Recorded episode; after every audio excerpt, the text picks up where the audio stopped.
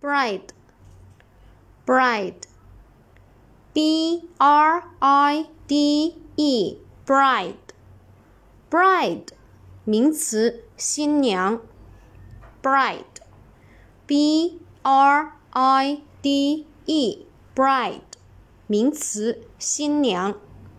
复数形式呢是直接在 bride 后面加一个 s 给它就可以了。 下面我们重点来说一下这个单词的记忆方法。